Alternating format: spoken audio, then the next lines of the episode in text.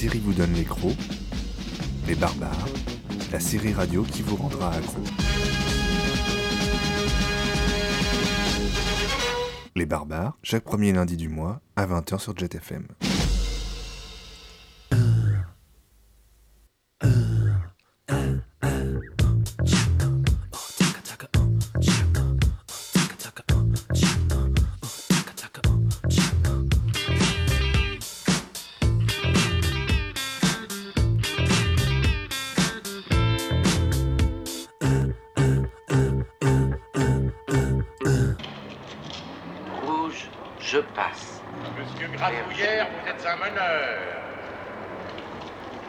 Grève surprise, bravo. 30 tonnes de barbac sur le carreau alors qu'on meurt de faim à Chandernagore, hurrah. Monsieur Grafouillère, vous êtes un meneur et vos petits camarades des inconscients. Vous semblez oublier en effet, mes amis, que vous n'êtes que des salariés, c'est-à-dire les êtres les plus vulnérables du monde capitaliste, des chômeurs en puissance. Le chômage. Hum le chômage et son cortège de misère. Y avez-vous pensé Fini la petite auto. Fini les vacances au crottoir. Fini le tiercé. C'est pourquoi, mes amis, si vous avez des revendications de salaire à formuler, vous m'adressez une note écrite et je la fous au panier et on n'en parle plus. Nous sommes bien d'accord? Oui, monsieur. Alors au boulot et un peu vite Bonsoir Cécile. Coucou Jérôme, bonsoir à tous. Alors, euh, quoi de mieux pour une rentrée que de commencer par une bonne grève? Euh, bah, rien de mieux. Et tu vois, notre euh, cher euh, Blier a fait une très très belle introduction à cette, Exactement, vous pouvez pas rêver mieux. à cette première émission des Barbares saison 2. On est très Exactement, de dans des locaux flambant neufs. Absolument. Ça, c'est un confort. euh, je, je crois que je vais peut-être planter d'adresse moi, en arrivant. Tu m'avais jamais vu si près. hein. oui, Alors c'est reparti. et c'est reparti pour pour, une une, nouvelle, deuxième, euh, une nouvelle saison Une nouvelle saison. avec de nouveaux épisodes. Exactement. Alors, premier épisode, aujourd'hui, vous l'avez compris, on a choisi de vous parler de la grève, de la contestation, euh, voilà, de tous ceux qui disent non. Alors, notre invité pour illustrer ce thème, euh, c'est la sociologue Eve Murray-Camfort, docteur en sociologie à l'Université de Nantes, qui a consacré sa thèse à la grève de l'usine Chantel de Saint-Herblain, l'usine euh, Chantel qui n'existe plus aujourd'hui et qui euh, était tout près d'ici, tout près des locaux de, de la radio. Nous verrons ensemble comment cette mobilisation est singulière dans le théâtre de la grève occupé par des figures masculines, puisqu'il s'agit ici d'une grève totalement féminine, mais pas forcément féministe. Alors on parlera de posture militante, de réalisation de soi, on verra qu'il y a eu des conflits à l'intérieur du conflit, euh, et nous verrons aussi que la grève au féminin soulève des sujets de société euh, qu'on retrouve encore euh, très présents aujourd'hui. Bonjour Eve Murray-Camfort, merci d'être avec nous. Bonjour. Alors, euh, il est vers euh, 20h45. On va vous euh, concocter une nouvelle euh, petite rubrique euh, qui s'appellera. euh, je l'ai appelée l'éphéméride. hein. on, Oui, on- on réserve la surprise, oui. mais restez bien à l'antenne parce qu'il y aura une nouvelle rubrique. Et avant d'aller plus loin, ben, je vous propose tout de suite de plonger dans la Minute Barbare. C'est une euh, chronique que vous connaissez déjà. Et Jérôme, je crois qu'aujourd'hui, tu es allé chercher non pas Nantes la Rouge, mais euh, Havre, le Havre, la Rebelle. Oui, entre autres, ouais. Voilà, entre autres. Et puis, bah, de rebelle en rebelle, tu passeras euh, vers euh, l'enfant rebelle du cinéma français. Et puis, euh, j'espère que tu nous parleras un petit peu aussi euh, des effets bénéfiques de la grève. Qu'est-ce que ça nous fait de bon?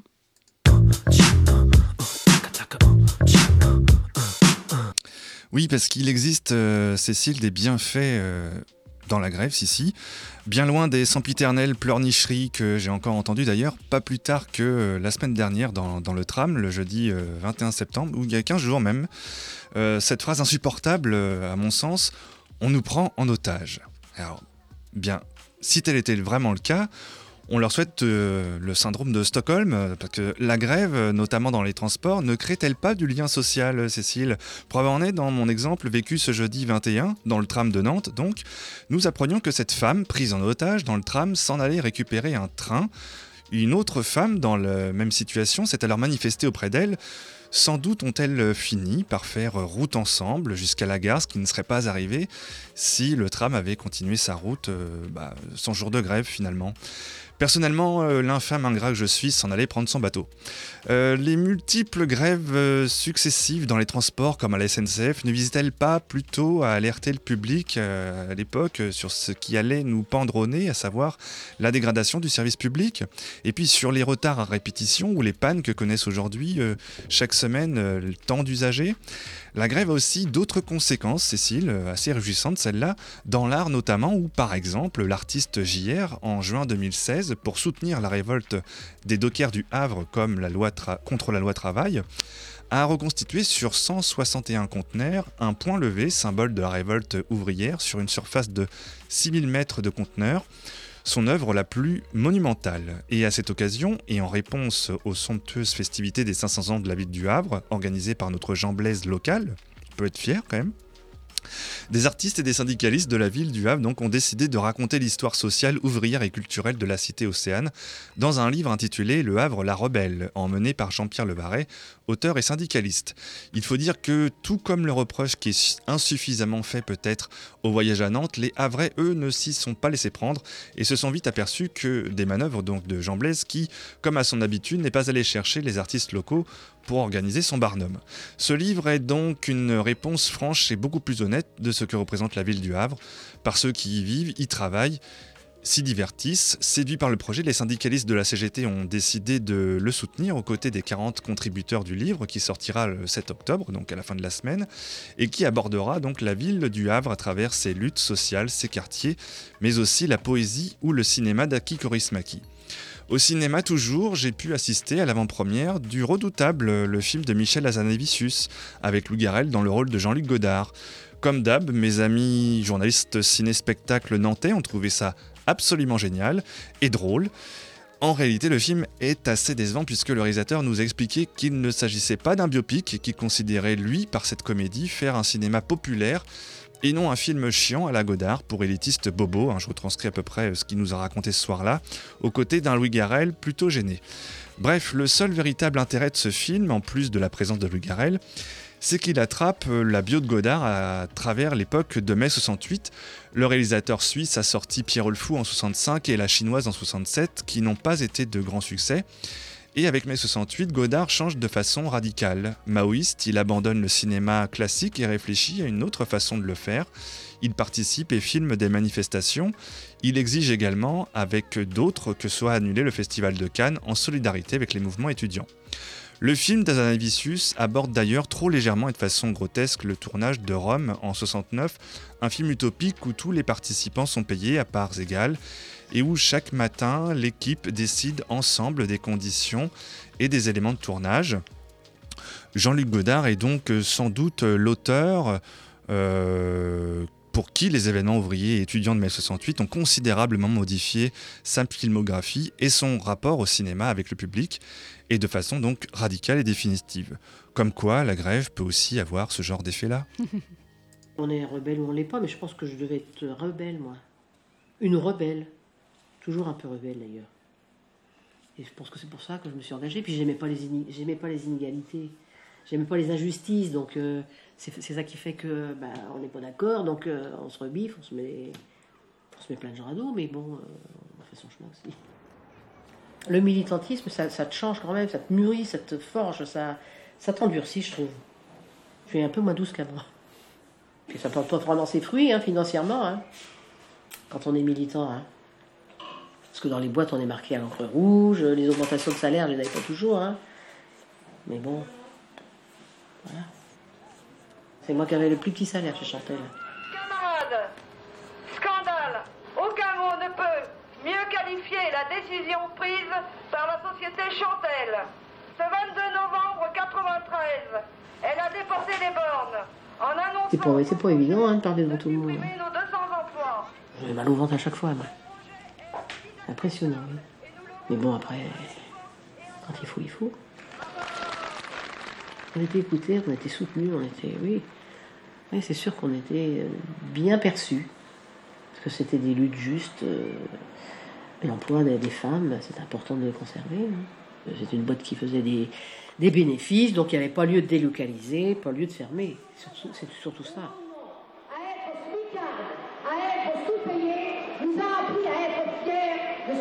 fabriquons, fiers de la dentelle Chantel, mais fiers encore de nous défendre.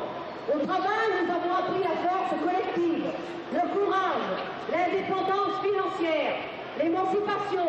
Aussi l'emploi, pour qui que ce n'est pas une affaire de charité. Je pense que je, je toujours un peu à Chantal de, nous avoir virés comme ça. Tout le monde, enfin pas tout le monde, mais toute enfin, je pense que tous les gens qui ont été licenciés comme nous, on a pu l'être, on se retrouve chez soi entre quatre murs le lendemain matin et tu te dis, euh, eh ben, qu'est-ce que je vais faire aujourd'hui? Parce qu'on est quand même un peu formaté par rapport au travail. Moi, je pense qu'on est un peu désociabilisé quand on travaille plus. C'est mon avis. hein. Donc on n'a plus de, repères, on n'a plus rien. Je me disais, euh, si je me boostais pas, bah, je restais toute la journée en, chemise de, enfin, de chambre, quoi. hein. Et ce qui m'a fait réagir, c'est surtout que quand on négociait euh, le dit plan social, je, bah, forcément, on a contesté les montants et tout, mais bon, on a quand même eu un, plan social de bonne qualité. Il faut pas non plus exagérer, mais c'est pas ce qu'on voulait. On voulait maintenir des emplois. Et je disais, euh, ouais, c'est pas assez ce que vous nous donnez. euh, vous voulez qu'on reste en pantoufles, en charentaise et qu'on se parfume plus, qu'on se coiffe plus. Hein. Et je me revois dire ça à la direction générale.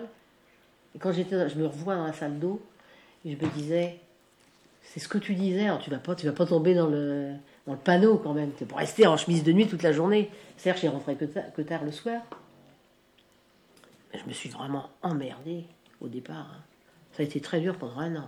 J'ai eu beaucoup de mal, beaucoup de rancœur, beaucoup de colère, beaucoup de et, comment évacuer cette colère, je sais pas, je savais pas comment l'évacuer. Et je pense que bah, c'est parti un peu, mais je pense qu'il en reste encore.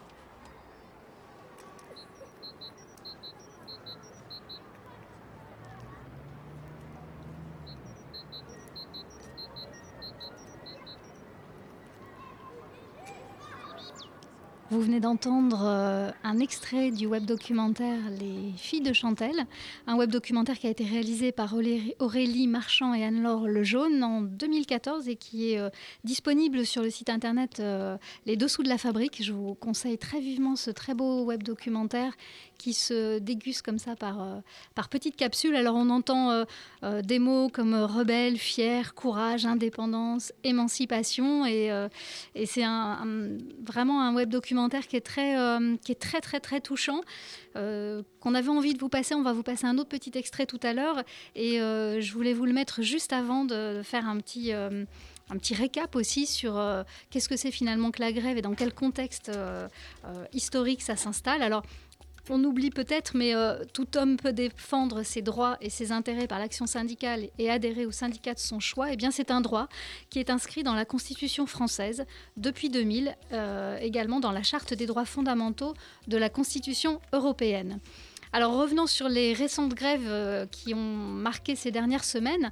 Euh, Anna Breteau, qui est journaliste au Point, a écrit que euh, la France a compté l'an dernier 800 grèves, selon le site c'estlagrève.fr, un site que tu peux consulter, Jérôme, si tu veux, parce que c'est un site qui permet de référencer toutes les grèves en cours et à venir. Ah bah, Alors, il n'est pas très très joli, mais par contre, il est très pratique.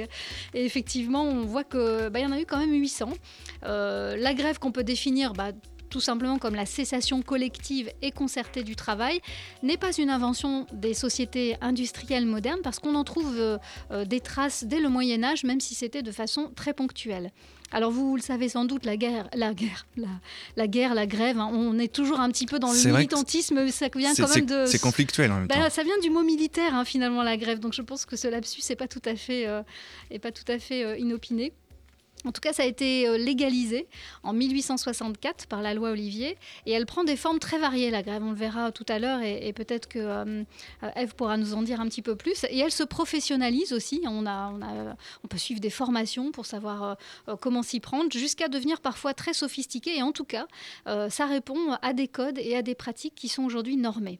Alors avec la création des syndicats, on arrive encore à une autre étape. hein, c'est en 1884 et c'est une autre figure de la grève qui prend forme.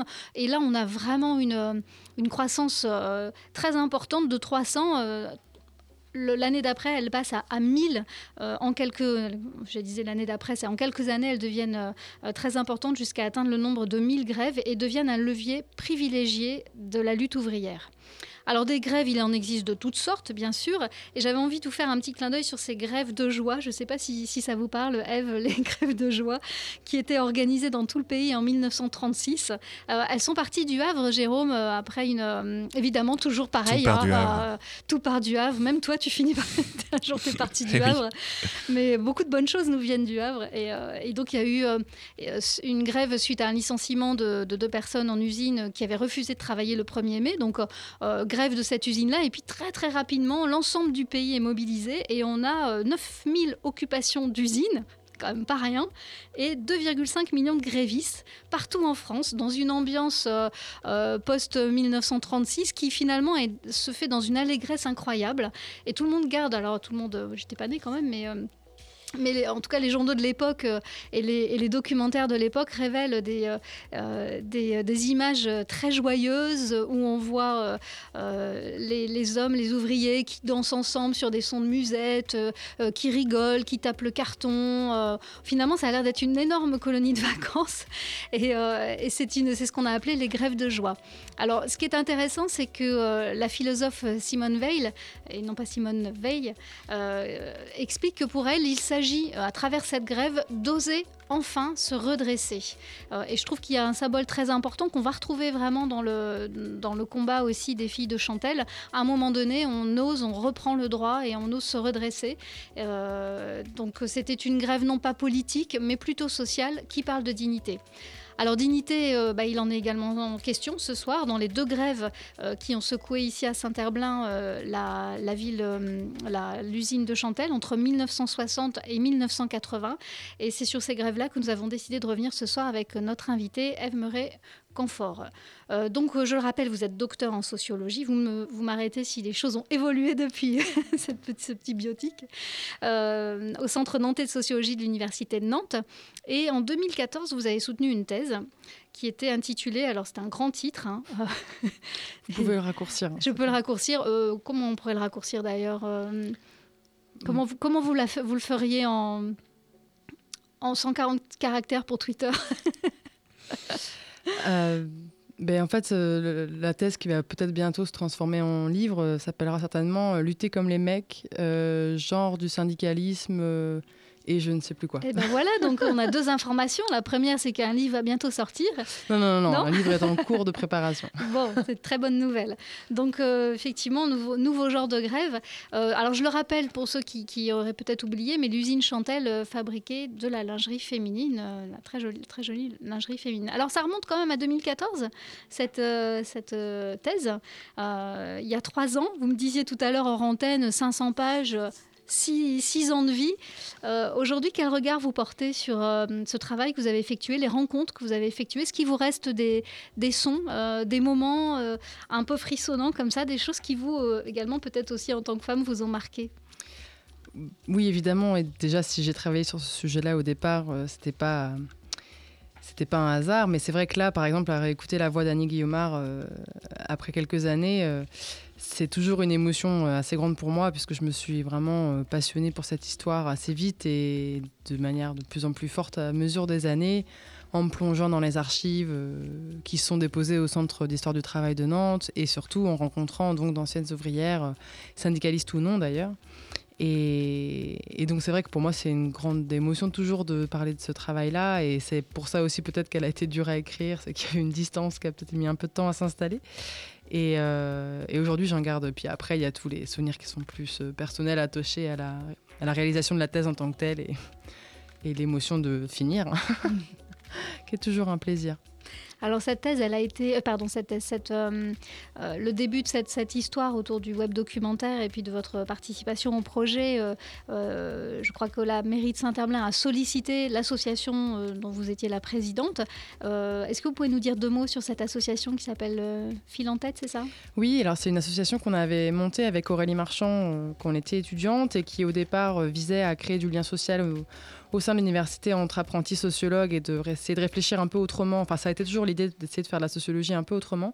Donc d'abord entre étudiants réfléchir aux, méthodes de la sociologie, à sa diffusion dans le monde social et à son ouverture. Et puis petit à petit, on s'est de plus en plus rapproché du monde des arts, on va dire. Et donc on a monté un partenariat avec le théâtre universitaire en faisant des rencontres croisées entre sociologues et metteurs en scène, euh, partant du principe que les sociologues et les metteurs en scène parlaient du monde social tous les deux. Euh, avec juste des points de vue différents et des choses différentes à dire, mais qui pouvaient discuter ensemble. Et puis euh, après, on a monté plutôt des, festivals euh, où on, essaie de monter un peu en, enfin, de monter des événements un peu plus gros où on pouvait là aussi se faire rencontrer vraiment. L'idée, c'était le monde de la science, de la sociologie, des sciences humaines, le monde des arts et le monde de l'action civique. Et voilà. Et donc, c'est vrai que quand la mairie de Saint-Herblain a sollicité, dans le cadre des Journées du patrimoine, quelque chose autour de Chantel, euh, on s'est vite positionné euh, et c'est un projet qui a mis du temps à aboutir dans sa forme euh, finale, mais qui voilà, qui été un projet collectif mené avec, par Aurélie Marchand et Anne-Laure Lejaune, mais avec Jérôme Blin, Teslie Lopez, enfin, pas, mal de personnes qui ont participé. et surtout, bien sûr, les, les, anciennes ouvrières qui ont accepté de répondre et de participer, même parce que là, il s'agit plus tellement de répondre à une interview, il s'agissait vraiment de, de, se mettre en scène, de participer à tout un projet. Et, et elles se sont vraiment euh, pris au jeu, donc c'était sympa. C'était presque une thérapie, hein, parce qu'on les voit euh, revenir sur les lieux, on les voit revisiter aussi les tracts de l'époque, revoir les documents d'archives, et finalement, euh, à regarder ça de, l'extérieur, on se rend compte que pour elles, c'est un, c'est vraiment un deuxième chemin. Elles revisitent tout ça et elles repassent par des émotions très très fortes au fur et à mesure. Hein. Oui, je pense que c'est pour ça qu'elles se sont prises au jeu aussi, parce que par rapport, par exemple, à un travail de thèse comme moi j'ai pu le faire, où on fait des entretiens qui et où c'est euh, quelque part un peu stérile pour elle. Euh, là, il y avait vraiment un, retour et quelque chose de beaucoup plus riche euh, comme expérience partagée entre les producteurs du, de l'objet et, et, elle. Et c'est vrai que c'est toujours une émotion très forte pour elle parce que, comme le disait Annie dans l'extrait que vous avez choisi, c'est une douleur qui est en fait jamais vraiment refermée. Et ça, c'est commun toutes les personnes qui ont vécu des licenciements collectifs disent la même chose. C'est quelque chose de très douloureux puisque c'est brutal et, que ça entraîne souvent des conséquences euh, économiques et personnelles et très difficiles. Avant cette commande de la, de la mairie de Saint-Herblain, vous aviez déjà entendu, euh, vous connaissiez déjà ce mouvement euh, social des lingeries Chantel? Bah oui, parce qu'en fait, le, web documentaire est arrivé. Euh, moi, c'était au moment où j'ai commencé, je commençais à écrire ma thèse. En fait, donc moi, je travaillais déjà en fait sur euh, cette usine euh, depuis des années, et, Aurélie connaissait aussi très bien cette histoire. Ok. Et justement, qu'est-ce qui a fait que vous avez voulu consacrer votre thèse à ce mouvement-là? Alors, c'est une conjonction de facteurs, comme souvent, mais bah, très, concrètement, c'est ma directrice de thèse qui m'a dit Oh, vous avez vu, euh, vous connaissez ce mouvement-là, euh, avec les banderoles faites de soutien-gorge, ça pose quand même question, c'est sympa. Enfin, et donc, c'est comme ça que je me suis intéressée. Mais après, moi, ça a tout de suite fait écho euh, à mon histoire personnelle. Et à, moi, j'avais plutôt fait mes, mes, premiers travaux de recherche dans mes études sur le féminisme, plutôt en tant que tel. Euh, j'avais travaillé sur une association qui s'appelle Wonderground et qui est plutôt dans le féminisme culturel, queer, etc. Enfin, ma, question de, l'époque était plutôt les nouvelles formes du féminisme aujourd'hui. Et en fait, là, c'était plutôt un retour à l'histoire. Et finalement, je me suis passionnée pour cette histoire-là. Et, après coup, j'ai participé aussi à d'autres recherches sur euh, les années 68, qu'on appelle ça, donc toutes les années qu'on suivi mai 68, euh, à la fois du point de vue du syndicalisme, du féminisme et de l'extrême gauche, et dans un projet un projet de recherche. Et donc euh, finalement, j'ai beaucoup apprécié travailler sur mmh. l'histoire et pour comprendre aussi le monde d'aujourd'hui. Alors on voit bien justement, vous parlez de féminisme euh, juste à l'instant, euh, euh, la particularité de cette grève, c'est une grève exclusivement conduite et, menée par des femmes, pour et par des femmes. Et pour autant, très vite se met en place une forme d'identité qui est de dire on n'est pas des femmes en grève, on est des ouvrières en grève. Est-ce que vous pouvez revenir un petit peu sur cet élément qui est fondamental et qui, je trouve, donne une identité à ce mouvement qui est vraiment particulier? Oui, oui, et, euh, et c'est en fait c'était vraiment la question qui était pour moi au cœur euh, de la thèse et d'une réflexion aussi plus personnelle. Et c'est une question, je pense, qui traverse euh, toute l'histoire un peu mm. des grèves de femmes depuis le début, comme vous avez raconté. Et bah, moi, en fait, je suis arrivée avec cette question-là clairement en bouche, en tête, et je me suis assez vite heurtée à leur à leur discours là-dessus en disant bah non, nous, le féminisme, c'est pas notre affaire tellement. Enfin, nous, c'était d'abord les questions des conditions de travail, les questions de, salaire, les questions concrètes qui les touchaient. Et donc, euh, et en fait, petit à petit, euh, j'ai compris que se dire d'abord ouvrière avant de se dire d'être femme, c'est d'abord se protéger euh, d'un ensemble de, de discriminations et de de représentation assez négative sur les femmes de manière générale, euh, et peut-être d'autant plus dans les années 70. Il faut se replacer dans le contexte euh, aussi euh, d'un monde ouvrier plus masculin, où voilà, il peut y avoir des images assez vite voilà, de filles d'usine, avec tout ce que ça peut comporter. Et donc il y a se protéger de ça, et puis il y a s'inscrire dans l'histoire ouvrière de l'époque, c'est-à-dire dire oui, nous on est des ouvrières comme les ouvriers, et on est syndicaliste comme eux et on peut faire grève comme eux, on peut occuper notre usine comme eux, etc. Donc il y a quelque chose d'assez fort euh, qui n'est pas non pas forcément une revendication, mais quelque chose de vraiment ancré très fort en elles, parce que ce sont des ouvrières. Euh, elles ont été élevées dans des milieux ouvriers, mm. elles ont grandi euh, dans des milieux ouvriers, elles se sont, elles ont appris le syndicalisme au contact aussi de leurs camarades hommes, et c'est leur monde en fait. Donc c'est pas une question, c'est juste une évidence. En fait. C'est une filiation presque. Oui, oui. Il y a quelque chose Et quelque part, il y a quelque chose de, cet ordre-là, de, s'inscrire dans cette filiation-là, dans cette longue histoire de la grève que vous avez rappelée aussi, enfin de cette histoire ouvrière, qui est leur histoire à elle et qui est l'histoire, euh, qui était une histoire euh, qui, qui, était encore fière à cette époque-là. Euh, plutôt que dans l'histoire des femmes, euh, sachant que le mouvement féministe commence tout juste à se mettre en forme, enfin la deuxième vague à ce moment-là, et, euh, et que c'est pas socialement des, mouvements qui sont proches d'elles et, pas des revendications dans lesquelles elles peuvent se reconnaître. Hmm. Alors, vous, vous avez évoqué, puis on les a entendus dans, dans, le son tout à l'heure, dans la bouche d'Annie, on parle de rebelle, de fierté, de courage, d'indépendance. Vous avez parlé d'expériences euh, partagées. Euh, on a le sentiment aussi que la grève, là, c'était euh, un vrai territoire d'expression. En tout cas, c'est comme ça un peu qu'on l'entend et que finalement, elle a fait du bien aussi. Elle a permis de grandir, elle a permis d'oser affirmer des choses. c'est un déclencheur. De ce point de vue-là, on se disait, ça fait partie des effets un peu bénéfiques aussi de la grève qui, qui autorise à être soi d'une autre façon. Est-ce que c'est le meilleur outil de développement personnel qu'on ait trouvé en 2017 Peut-être que... Je sais pas. C'est sûr que ça a ces effets-là. Et en l'occurrence, pour ce qui est des, ouvrières de Chantel, pour celles qui étaient les plus engagées comme Annie, parce que bien sûr, c'était pas du tout le, cas de tout le monde, euh, c'est des femmes, enfin, elles ont grandi avec la grève, elles se sont affirmées. Annie, elle est rentrée à Chantel, elle avait 16 ans, elle a fait toute sa vie, euh, et, et d'autres avec elle. Et euh, donc là, clairement, il y a quelque chose de l'émancipation dans la grève et dans le fait de prendre le pouvoir. Et, l'absence d'hommes fait que euh, les hommes ne prennent pas les postes de responsabilité. Ce sont des femmes qui y vont. Et comme elle disait, quand il faut y aller, il faut y aller. Euh, il n'y a pas le choix. Et donc clairement, c'est quelque chose qui les a appris. Alors après, revendiquer la grève comme moyen d'émancipation, je ne sais pas, puisque malheureusement, l'histoire, surtout récente, nous montre que c'est pas souvent les ouvriers qui gagnent à la fin. Oui. Donc euh, ça, ça, peut être violent et ça l'a été. Mais pour autant, ça reste quand même un endroit, un, moment où on peut euh, affirmer des choses, euh, les remettre en musique et puis sortir quelque chose de soi. c'est quand même un territoire d'expression qui. oui, oui, bien sûr, très fort. Et ça, c'est quelque chose aussi qui est indéniable par rapport à, à un cas comme Chantal sur le le côté, euh, encore une fois, l'absence d'hommes crée des choses, pas dans le sens où ça facilite forcément des prises de parole féministes ou quoi, mais c'est juste que bah, on voit des, femmes qui sont comme nous le faire et donc euh, bah, on se dit qu'on en est capable. Enfin, il y, a un effet d'entraînement en fait assez simple. Et quand euh, j'interviewais moi aujourd'hui, enfin aujourd'hui dans les années 2010, des femmes qui avaient participé par exemple à une occupation ou la séquestration du directeur, c'est pas rien de retenir un directeur dans un bureau toute une après-midi et qui n'étaient pas forcément des femmes qui avaient hérité ça de leurs parents ou quoi. Mais en fait, c'était pas très compliqué. C'est on y va, on y va, on, suit le mouvement. Et, c'est vrai qu'après, elle me disait, on se retourne et on, regarde ce qu'on vient de faire et on se rend compte. Et c'est vrai que c'est. moi, j'ai beaucoup accès à, parlé de ça dans ma thèse aussi, sur tous ces bénéfices-là. C'est juste que ce qui est difficile, euh, c'est que ce ne sont pas des apprentissages et des compétences, clairement, qui sont reconnus après ou qui sont transférables dans d'autres espaces. Il n'y a pas de euh, validation des acquis. Voilà. Euh, c'est dommage. Alors, c'est souvent plus facile dans d'autres secteurs ou dans le secteur public. Il y a plus de, travail fait avec les syndicats, de revalorisation des compétences acquises dans le militantisme, dans d'autres domaines. Mais là, en l'occurrence, à leur époque et dans leur milieu, euh, c'est pas pas le cas.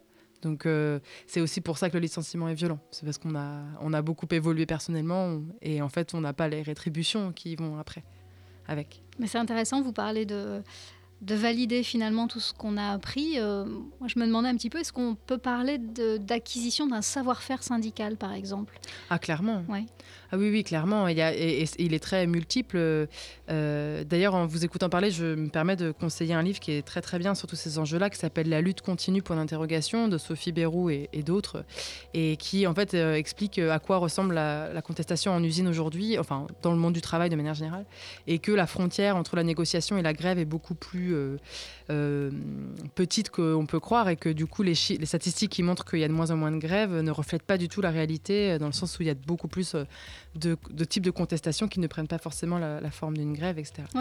et, du coup, c'est un savoir-faire euh, beaucoup plus multiple que le simple fait de mobiliser ses camarades dans l'atelier et d'aller faire euh, une grève et une manifestation.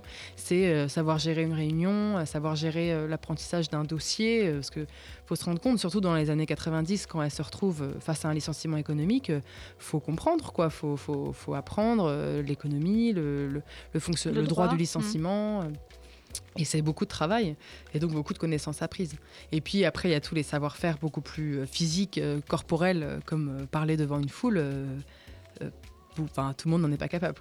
Ouais, ça vient chercher une forme d'autorité euh, qu'elle soupçonnait peut-être pas forcément. Et c'est vrai qu'aujourd'hui, en travaillant sur une autre émission qui était autour de la désobéissance euh, avec Jérôme, on, s'est aperçu qu'il y avait même des formations qui existaient euh, pour aider des militants à, se voilà, contester. À, contester exactement, à contester, à répondre aussi aux forces publiques si elles étaient confrontées à ça, à voilà, à se, à se comporter dans telle ou telle situation. Et alors il y a niveau 1, niveau 2, niveau 3, et on s'est dit, mais euh, il se passe quelque chose là, qui, qui, qui est de l'ordre effectivement de l'organisation, et peut-être que les réseaux euh, sociaux aussi maintenant euh, changent la donne de, mm-hmm. de, de, l'engagement, de la contestation et de la façon de vivre aussi. finalement une grève en ligne par exemple ou, oui, oui c'est sûr ou un syndicalisme en ligne en fait mm. mais les organisations syndicales euh, font des formations pour leurs militants de, de très longue date, euh, avec des cultures et des traditions différentes selon les syndicats. Mais, euh, mais, mais c'est le métier de syndicaliste, on en a une image assez revendicatrice sur le, sur le tas, mais en fait, il y a tout un travail derrière de bureau et qu'on, auquel on ne pense pas souvent. Et les organisations syndicales ont depuis toujours formé leur, les personnes à le faire. Avec des formations du coup différentes euh, en fonction du syndicat, il y a des oui, il y a des cultures. Euh, et euh, après, je voudrais pas forcément faire de généralité, mais en tout cas à Chantel, c'est très clair. Enfin, les, les, les, militants de la CGT valorisaient moins la formation que celle de la CFDT. celle de la CGT valorisant plus un peu l'action et la combativité, et celle de la CFDT valorisant plus le savoir-faire justement peut-être un peu plus technique sur des dossiers. Mais bon, elles étaient toutes ensemble quand il fallait faire grève.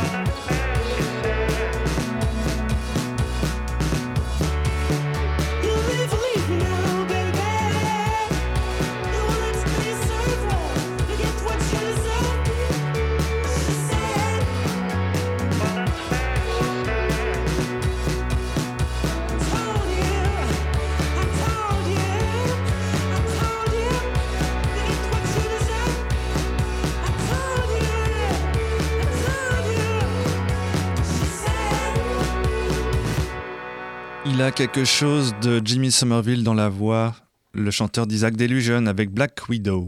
On va te demander des choses de chez Chantel. Ouais, c'est gravé. Il a été marqué. Ah ouais. Du coup, vous vous souvenez, vous? De tout, de, de l'inquiétude, euh, quelquefois des, ouais, des ombres qui se baladaient dehors, des, des choses comme ça, c'est arrivé. Euh, Des, des huissiers qui venaient euh, piquer ce qu'on avait fait. Mais bon, oh, c'était sympa, hein, c'était... euh, Bon, il fallait bien donner un coup de main. Parce qu'on se le dit pas, mais euh, c'est vrai que quand on, quand on a eu une épreuve pareille, on, ressort soudé hein, quand même. hein. On avait fait une collecte Ouais, ouais. entre frères et sœurs pour, pour donner aux filles. Je me souviens, mon Ah père ouais aussi, euh, Ouais. avoir donné du pognon pour, euh, bah, pour les filles. Comme ça, sans, sans qu'on lui demande. Quoi. Et, bah, tiens, il m'a donné du pognon, mais tu donneras ça. Voilà. Ta sœur aussi, je me souviens. Ouais, ma frangine aussi. C'est- C'était... On n'a jamais rien demandé, par contre, parce qu'on ne voulait Non. pas les impliquer. Mais ils étaient déjà impliqués. Bah, ton Parce père, que, euh, euh, il mon était père, bien impliqué. c'est sûr. Ça rassurait aussi un petit peu les filles d'avoir des, des gars. euh, voilà, quoi. Maintenant, on était Parce que- parce qu'en fait, c'était leur combat, mais c'est c'est un petit peu le celui de tout le monde, c'est le, le nôtre aussi. hein, c'est, euh, quand on est marié, on, on- on a une famille. hein, euh, le- la famille, c'est pas qu'une personne hein, qui se bat, hein, c'est c'est tout le monde.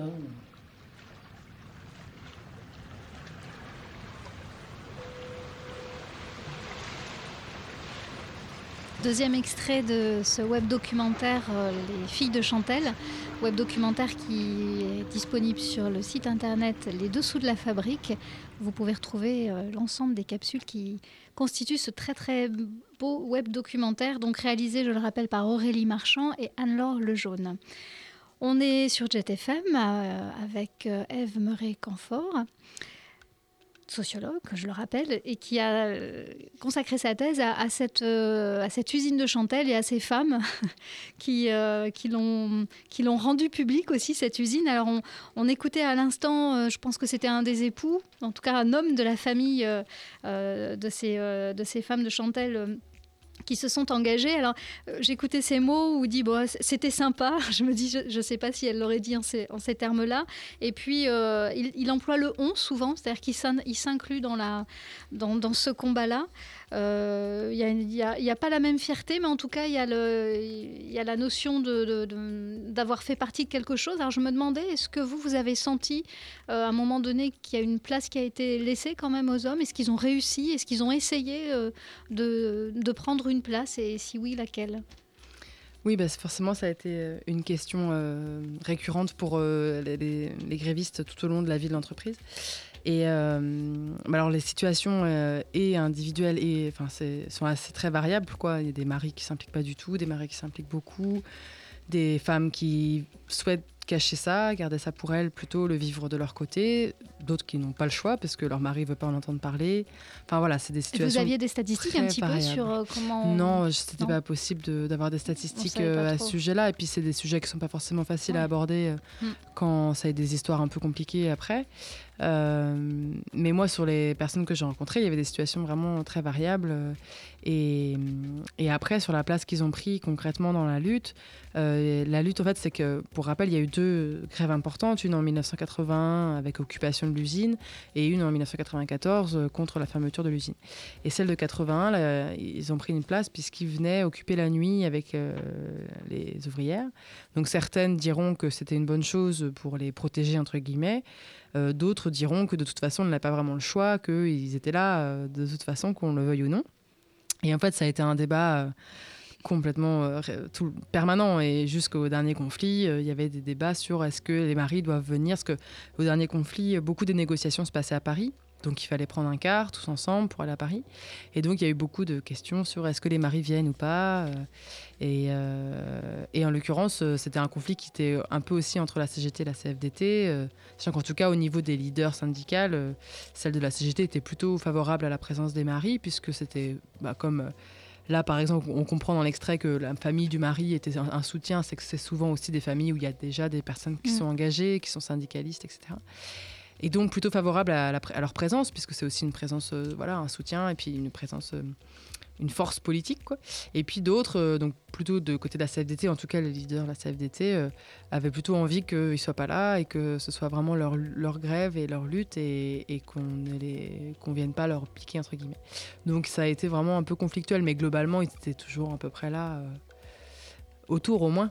Et ce conflit, là, vous l'avez déjà euh, repéré dans la première grève euh, en 1968. Euh, C'était déjà là entre les deux syndicats euh, des positions qui étaient assez différentes sur euh, voilà, des formes variées?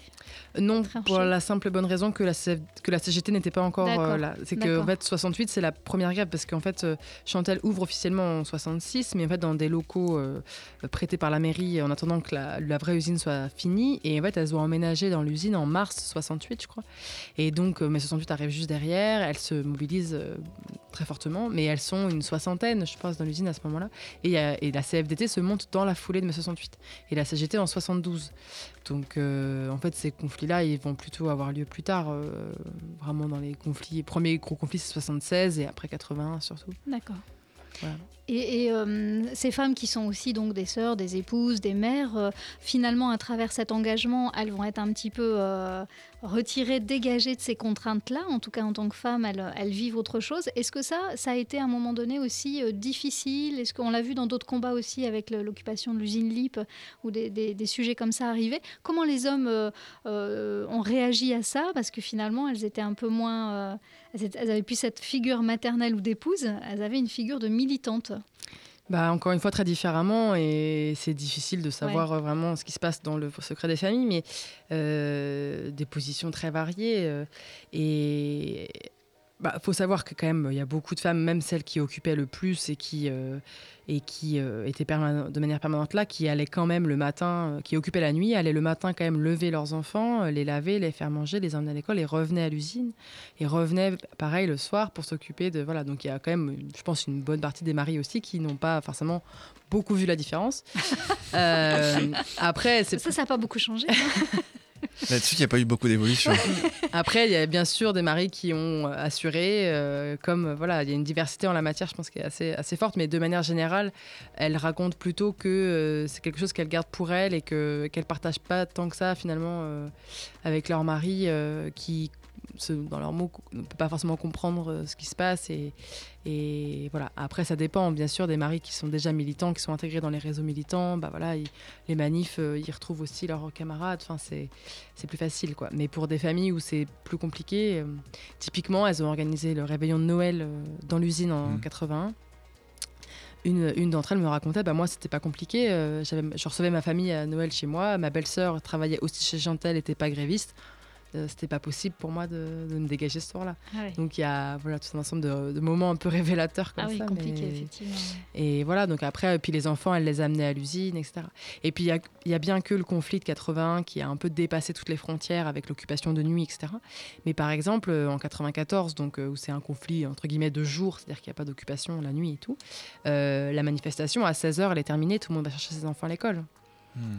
Donc euh, après, c'est le, le, le mouvement s'organise aussi en fonction de ça, en fait. Et les syndicalistes femmes, les leaders femmes euh, syndicalistes, euh, n'avaient pas vraiment le choix, en fait, parce que de toute façon, si elles continuaient après, il y avait euh, Il y avait plus 80% personne. des, des- des femmes qui partaient. Donc, euh, Mm. donc la grève s'organise aussi en fonction de ça. Oui, c'est une grève finalement qui a été complètement teintée euh, sur les obligations aussi et sur euh, le rythme qu'elles avaient. euh. Et après, c'est des âges bio- biologiques aussi, parce que ce que- 80, ce qui est particulièrement marquant, c'est que c'est l'âge où elles ont des enfants en bas âge. Alors 94, elles co- leurs enfants commencent à être un peu plus grands, c'est pas pareil. Et 68, alors là, elles sont la plupart célibataires, jeunes, elles ont 18 ans, ça n'a rien à voir. Elles ont, elles ont pas de contraintes. Donc, Ce qui explique aussi, euh, vous en parliez tout à l'heure euh, en, parlant d'une expérience, ce qui explique aussi qu'à un moment donné, elle, euh, raconte, comme je le disais tout à l'heure en préambule, quand on parlait des grèves joyeuses, on sent qu'il y a aussi eu des moments très forts, très joyeux, on se raconte des trucs de filles, on est un peu comme dans un grand dortoir, on, partage des choses et il y a aussi quelque chose d'assez humainement fort qui se joue au-delà des revendications, mais voilà, qui font qu'on est un groupe de, de personnes à un, moment, donné dans un lieu spécial et il va se passer des choses et on se dit à une époque où on se confiait pas forcément. Comment euh, vous, vous l'avez appréhendé? Est-ce que c'est des sujets sur lesquels vous êtes allé aussi les chercher qui peut-être touchent euh, davantage euh, à la féminité aussi? Oui, oui, bien sûr. euh, euh, je pense que c'est commun à toutes les grèves, euh, puisqu'une grève fonctionne quand il y a un collectif euh, qui qui l'incarne. Euh, sur l'occupation, c'est sûr que ça ressort beaucoup sur les soirées d'occupation, qui sont aussi des soirées de fête, qui sont aussi des soirées de discussion, évidemment. Après, euh, elle, elle parle pas forcément de. Enfin, elle, elle met pas forcément ça. Elle le présente pas comme quelque chose de féminin ou de où euh, ça parlait pas forcément chiffon en fait, ça parlait quand même plutôt euh, de ce qui allait se passer le lendemain euh, à la grève et de la négociation avec le patron, c'était quand même ça qui les occupait. Et, euh, et donc après, c'est sûr que ça a créé des choses euh, humainement très fortes et, c'est vrai que beaucoup d'entre elles se rappellent plutôt du conflit euh, contre la fermeture, qui est déjà plus récent, plus marquant puisque l'issue a été malheureuse et, où beaucoup plus de femmes ont participé. Celui de 80 était plus clivant, il y avait une grosse partie de l'usine qui n'a pas fait grève, alors qu'en 94, tout le monde était mobilisé, bien sûr, puisqu'il s'agissait de l'emploi. Et là, elles ont fait des actions. Voilà, elles sont allées au Floralie en tram, euh, à piquer les fesses des CRS avec des aiguilles. euh, Enfin, elles ont dépassé des limites euh, très fortes. Elles ont été à envahir une inauguration du tramway par Jean-Marc Ayrault. Enfin, et du coup, c'est Qui était plutôt de leur, euh, De leur était plutôt côté, sympathisant. hein. Ouais, parce qu'il était maire de Saint-Herblain en fait Ouais. au moment euh, des premières grèves et euh, c'était l'époque euh, où Il visait être Nantes. socialiste voulait dire quelque chose et et du non mais surtout je crois que c'était une époque où ça paraissait assez normal en fait que le maire de Saint-Herblain rentre par la fenêtre dans une usine occupée euh, Mm. pour manifester sa solidarité avec les ouvriers Ça a bien changé hein, maintenant. euh. et Il rentre par la porte. Non. Ah non, mais il rentre même plus. Quoi. Ouais, voilà, c'est- je crois qu'il rentre même plus. Et on- du coup, euh, en 94, pour le deuxième conflit, il est maire de Nantes et il a gardé une forme de sympathie et de d'attention au cas Chantel euh, tout au long de sa carrière. Mais voilà, son, soutien était un peu différent, pas aussi marqué, mais il était quand même présent. Mais ça les énerve pas un peu, les, les filles de Chantal, qu'on trouve ce conflit entre guillemets sympathique? Parce qu'on sent qu'il y a un petit peu de ça, c'est euh, ces femmes ouvrières, ça, ce, parti pris, cette, ce- cette grève de genre, on sent qu'il y a un petit côté sympathique. Est-ce que ça les a pas énervées aussi à un moment donné euh, euh, Est-ce qu'elles n'ont pas eu envie de dire c'est un conflit, c'est tout? Bah, en fait, cette image-là, je pense qu'elle est, elle est assez récente en fait, parce que c'est pas vraiment comme ça qu'on les perçoit. euh, en tout cas, dans les années 80, enfin les années 70-80, c'est pas vraiment. euh, c'est plutôt des, des- des filles courageuses. euh. Après, il y a le côté un peu les stéréotypes de genre sur la frivolité, etc., qui est un peu qui leur, qui les, in- les incommode et leur plaît pas du tout évidemment, et contre lesquels elles se battent justement en faisant tout ce qu'elles peuvent faire pour montrer leur sérieux et leur implication euh, dans des modes d'action ouvriers. Et en 94, c'est pas vraiment, euh, c'est plus assumé sur le fait, euh, le côté un peu festif. Et puis je pense que pour, comme pour d'autres grèves contre des fermetures, il s'agit de se faire remarquer, il s'agit de se faire. elles ont vite compris qu'il fallait jouer avec les médias, enfin tout un ensemble de stratégies aussi, de mise en scène de soi pour avoir de l'attention. Et puis il y a un peu un côté, je pense, de bah, de tout pour le tout, quoi. Et, mais après, euh, je pense que les images joyeuses, c'est celles qui restent, puisque c'est les images de manifestations, etc. Mais c'est un moment euh, qui est loin d'avoir été joyeux, euh, quand même, parce que ça a quand même marqué pour elles une rupture dans leur vie très forte. Donc, c'est pas forcément sous ce registre-là qu'elles en parlent aujourd'hui. Oui, il faut pas oublier effectivement qu'elles se battaient pour leur emploi, ce qui reste d'ailleurs en France euh, la, cause principale en fait hein, des grèves. Je crois que c'est d'abord pour les salaires, ensuite pour l'emploi. Plus de 50%, on se, bagarre euh, vraiment pour ça. Dans un pays qui est euh, aujourd'hui assez peu syndiqué, d'ailleurs, euh, quand on regarde un petit peu les chiffres, on a 11% des Français actifs qui, fonctionnaires ou salariés privés qui sont syndiqués, très très peu dans les PME et dans le secteur privé. Là, on descend, on chute à euh, 2, 3, euh, 4%. Et, en Islande, on atteint les 80, euh, 82%. Donc on a vraiment des disparités très importantes. Et puis, on, on a peut-être aussi une forme de, euh, syndicalisme euh, un peu différent qui arrive aujourd'hui avec, euh, justement, on en parlait tout à l'heure, le syndicalisme en ligne, avec d'autres façons d'aller recruter, d'aller diffuser de l'information, rallier des, des signatures, des personnes. Alors ça fait un peu moins de bruit, c'est un peu moins visible en termes de, je trouve, en termes de, visibilité, justement, on disait tout à l'heure. mais voilà, il- il- à votre avis, vous, vous avez continué à l'étudier un petit peu, à voir comment aujourd'hui il prend forme dans, la société Euh, le syndicalisme et les techniques de syndicalisation, non, c'est pas vraiment les objets sur lesquels j'ai travaillé après, donc euh, je peux pas en dire grand chose, mais c'est sûr qu'ils s'adaptent euh, autant qu'ils peuvent à de nouvelles formes de communication et de mobilisation. Après, euh, sur la faiblesse du syndicalisme, il faut bien comprendre qu'en France, euh, c'est un syndicalisme de lutte euh, qui, euh, qui s'est toujours positionné comme ça, et c'est aussi euh, ça qui fait que le taux de syndicalisation est pas forcément euh, représentatif de la réalité dans le sens où euh, beaucoup de gens sont sympathisants des syndicats sans forcément y adhérer et que ces chiffres-là au niveau national euh, reflètent, enfin, reflètent pas la disparité de secteur à secteur comme vous le disiez. Enfin, bon, je vais pas revenir sur l'histoire du syndicalisme, mais juste pour dire que par exemple des taux de syndicalisation comme en Islande, enfin, je sais pas exactement ce qu'il en est en Islande, mais il y a des pays où le syndicalisme est quasi obligatoire Oui, dans le sens où les mm, accords signés par les syndicats ne sont valables que pour les syndiqués. Mm. En France, on a toujours eu un système où les accords euh, sont, euh, enfin, jusqu'à nouvel ordre, sont euh, bénéficient à tout le monde. Et donc, ça a été toujours une tension très forte au sein du syndicalisme euh, d'avoir des adhérents, puisque en fait, euh, beaucoup pouvaient euh, ne pas le faire par. euh, pourrait faire ça en France, hein, ne- n'appliquer les lois que pour ceux qui ont voté pour les, les gens qui sont au gouvernement. Bah, Moi, je trouve que c'est une très bonne idée. On pourrait essayer. On va arriver au terme de, cette, euh, Oui. de cet entretien. Alors, figure-toi, Cécile, que nous avons des auditeurs. non. Et si, et dont un qui m'a envoyé un, un- un nous, message. avons des euh, nous avons des auditeurs. Preuve que nous sommes en direct. Il s'appelle Pascal Massiot, c'est un petit jeune. Et euh, il me dit J'écoute l'émission, belle qualité, bravo. Juste pour restituer, euh, resituer les choses, la ville de Saint-Herblain avait déjà sollicité à deux reprises Jet FM pour un travail sonore pour les journées du patrimoine. Troisième sollicitation sur la question de Chantel. C'est alors que Jet, et donc Pascal Massiot, a proposé l'idée donc d'un web documentaire, d'où l'implication d'Anne-Laure. Jack est donc à l'origine et partie prenante de ce beau projet. Et euh, bah, il vous embrasse, Eve, Pascal. Pardon Pascal, je suis désolée, c'était c'est mon erreur. euh, Je, Non, mais moi Non, non, plus. c'est vrai que. Non, non, mais c'est vrai, je me rappelais plus ouais. vraiment exactement comment ça s'était passé. euh, mais comme euh, en fait, euh, on était aussi euh, amis avec Anne-Laure, enfin bref, ça c'est. Mais en effet, c'est Jet qui a été sollicité et c'est lui, qui- c'est Jet qui nous a sollicité nous. Voilà, les choses, C'est euh, comme ça. Et Et, vous- et je permets aussi de, de- de rectifier au passage que le, document, le web documentaire s'appelle Les Dessous de la fabrique, en fait, et ne s'appelle pas Les filles de Chantal. Ah, voilà. Mais, mais que, mais, mais que faisait la, la documentaliste dans cette émission? Toutes mes excuses, je, je croyais qu'elle s'appelait Les filles de Chantal. Non, c'est Les Dessous de la fabrique. Mm. Ok. Et euh, la- l'émission qu'avait animée Pascal est toujours disponible euh, sur Jet FM, donc vous pouvez C'est évidemment bien que vous avez des auditeurs comme ça, bien pointus. Ouais, sont très, là très pour euh, pointu, rectifier les Ouais, c'est comme, comme à France Culture, hein, ouais, ils ouais. sont au taquet. Et puis on les garde, hein, ceux-là on les chouchoute. Donc euh, effectivement c'était une émission plus, d'autant plus intéressante qu'elle euh, regroupait aussi quelques... euh, euh, ah bah, Annie entre autres, et, c'est intéressant parce qu'elle revient vraiment sur toutes ces, sur toutes ces étapes-là. Alors on va... On va s'arrêter là pour euh, notre entretien sur un dernier petit son euh, qui va célébrer le droit de la grève. Un grand merci euh, Eve Réconfort pour, C'était un cette, euh, pour cet entretien. Et puis, euh, on vous suit de près parce qu'il y a un, un ouvrage en préparation. Donc, euh, vous revenez nous voir dès que dès qu'il est sous presse. Dans six ans, peut-être. peut-être plus tôt, J'espère j'espère. J'espère aussi. On en sera à la sixième. Et puis, on se retrouve avec Jérôme tout de suite après ce petit son.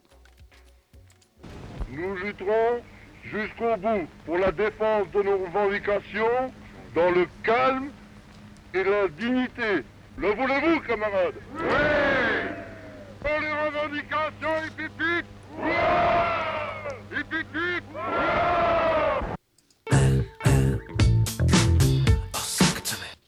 Alors, c'est l'heure de l'éphéméride? Eh bien, exactement. L'éphéméride, qu'est-ce qui s'est passé, Jérôme, il y a un an, dix ans, cent ans? Raconte-nous ça. Octobre est le dixième mois de l'année, Cécile, je t'apprends rien. C'est aussi celui où l'on passe à l'heure d'hiver avec euh, Tu une, rien non plus. une heure de plus de, de sommeil. Et il y a un an, Cécile, il était aussi question d'ouragan avec Matthew qui faisait 900 morts en Haïti.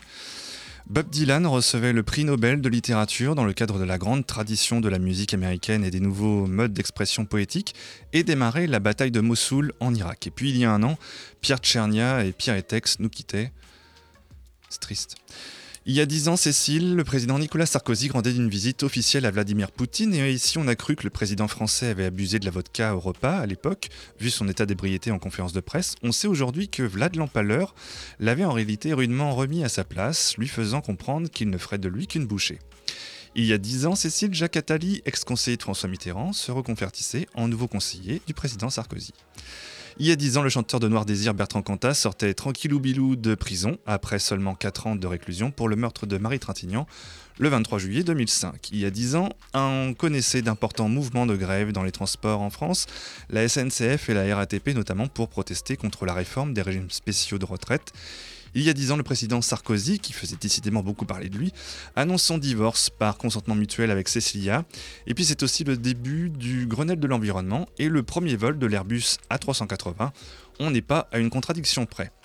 Il y a 100 ans, Cécile, on remonte le temps, on remonte le temps, le tsar Nicolas II était déchu, mis en captivité avec sa famille et un fragile et contesté gouvernement provisoire avait pris place à la tête de la Russie.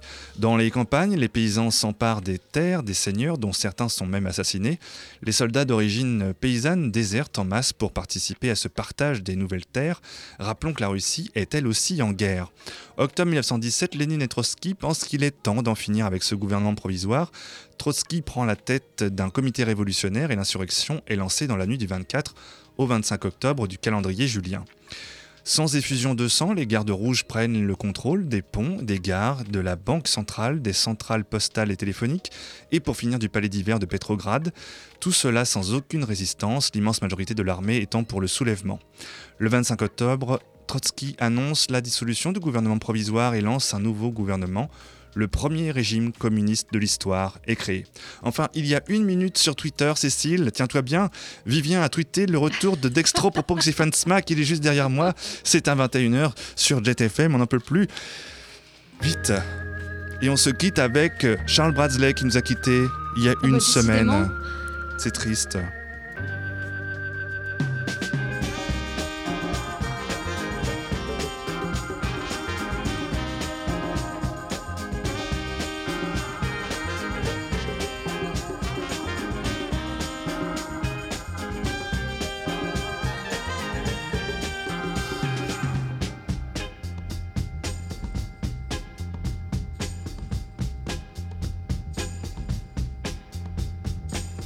Round and round the world we go again.